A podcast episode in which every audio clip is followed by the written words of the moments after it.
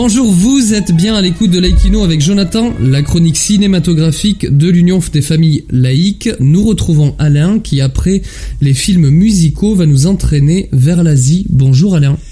Bonjour Jonathan, bonjour à toutes et à tous. Et oui, nous allons partir vers le continent asiatique. Vous l'avez peut-être deviné, mais sinon, comment le cacher plus longtemps? J'ai une grande passion pour les films asiatiques, et parmi ceux-là, les films chinois, coréens et japonais.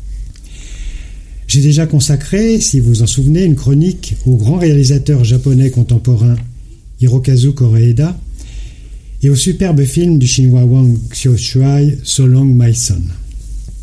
Aujourd'hui, je voudrais vous faire découvrir peut-être deux films récents du répertoire chinois et deux films sud-coréens. Si vous vous intéressez au cinéma asiatique, vous verrez très vite que, au travers de leur histoire, douloureuse, de leurs traditions respectives, les films asiatiques revisitent des thèmes classiques du cinéma occidental, mais avec une puissance, une originalité et un génie qui m'épatent à chaque fois. Vous y remarquerez aussi de nombreuses scènes de repas dans ces films, qui sont des puissants marqueurs des traditions. Au-delà des montagnes est un film chinois de Zhang Kejia, sorti en 2015. C'est une grande fresque en trois épisodes, s'étalant de 1999 à 2025. Oui, oui, vous avez bien entendu, 2025. Difficile de raconter le film, bien que le thème y soit le classique triangle amoureux. Mais là, comme je vous le disais en introduction, le réalisateur développe son scénario sur fond d'une société en grand mouvement et il va même jusqu'à explorer le futur proche. Si bien que le thème prend une autre dimension, une autre épaisseur. Servi par une mise en scène absolument remarquable, cette œuvre est une des plus marquantes du cinéma chinois contemporain. Coming Home du chinois Zhang Yimou date de 2014. C'est un film d'une délicatesse extrême, sur fond de révolution culturelle chinoise.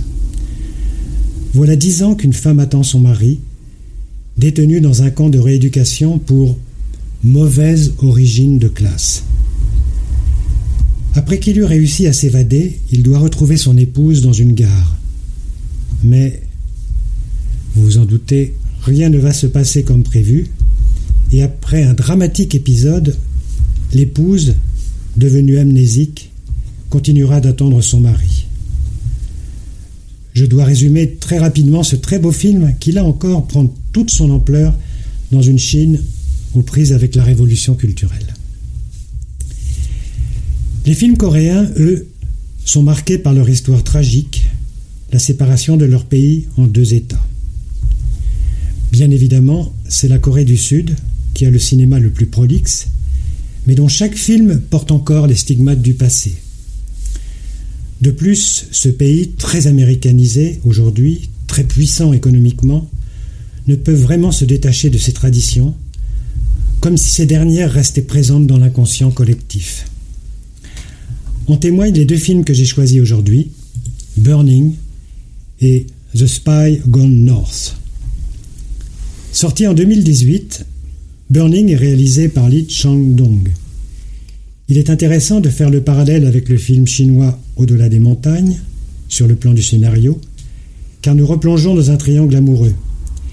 Mais l'antagonisme des classes sociales et l'ivresse du progrès télescopant la tradition vont fragiliser dangereusement les rapports entre les personnages jusqu'à une pulsion d'autodestruction. C'est un film crépusculaire.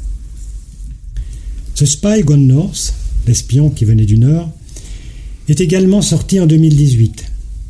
Réalisé par Yoon Jong-bin, il s'appuie sur deux faits réels. Nous sommes en 1933 à Séoul. Park Cha-seo, ancien officier, est engagé par les services secrets sud-coréens pour collecter des informations sur le programme nucléaire de la Corée du Nord. Très vite, il va devenir un pion dans les transactions politiques entre les deux Corées. Mais ce qu'il va découvrir risque de mettre en péril sa mission et sa propre vie.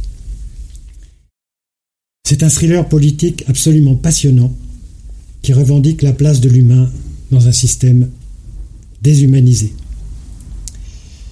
Je vous dis à bientôt pour une nouvelle chronique. Merci beaucoup Alain pour ces nouvelles propositions. En attendant de nous retrouver, n'oubliez pas notre émission de balado diffusion sur laïcitad.ufal.org ainsi que notre site ufal.org. N'oubliez pas que nos activités ne sont possibles que grâce à vos dons et vos adhésions. C'était Jonathan sur Laïkino, je vous dis à très bientôt.